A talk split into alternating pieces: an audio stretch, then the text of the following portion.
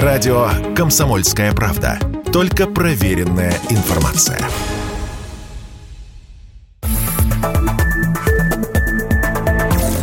Новости союзного государства.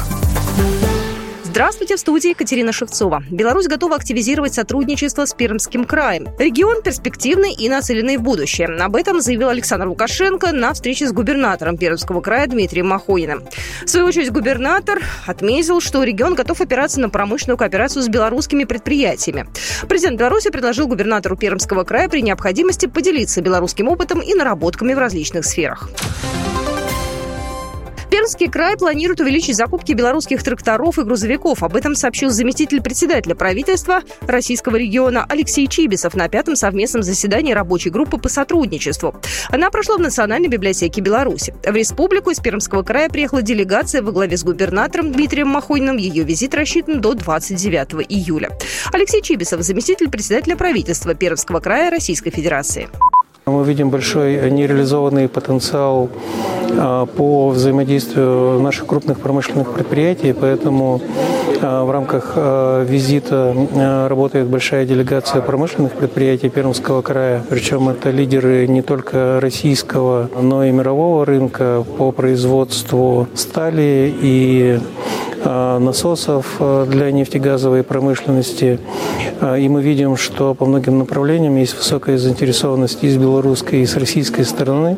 Кроме того, будут увеличены закупки на МТЗ и МАЗ. Российская сторона рассчитывает на большие проекты с Амкадором. Александр Драгун, первый заместитель министра лесного хозяйства Республики Беларусь. Нами подписан договор по выращиванию посадочного материала для одной из фирм Пермского края. Сумма контракта 13,5 миллионов российских рублей. Уже работа началась в этом направлении. Кроме того, нами проработан проект соглашения о сотрудничестве в области охотничьего хозяйства, именно обмен опытом и в нормотворческой э, деятельности.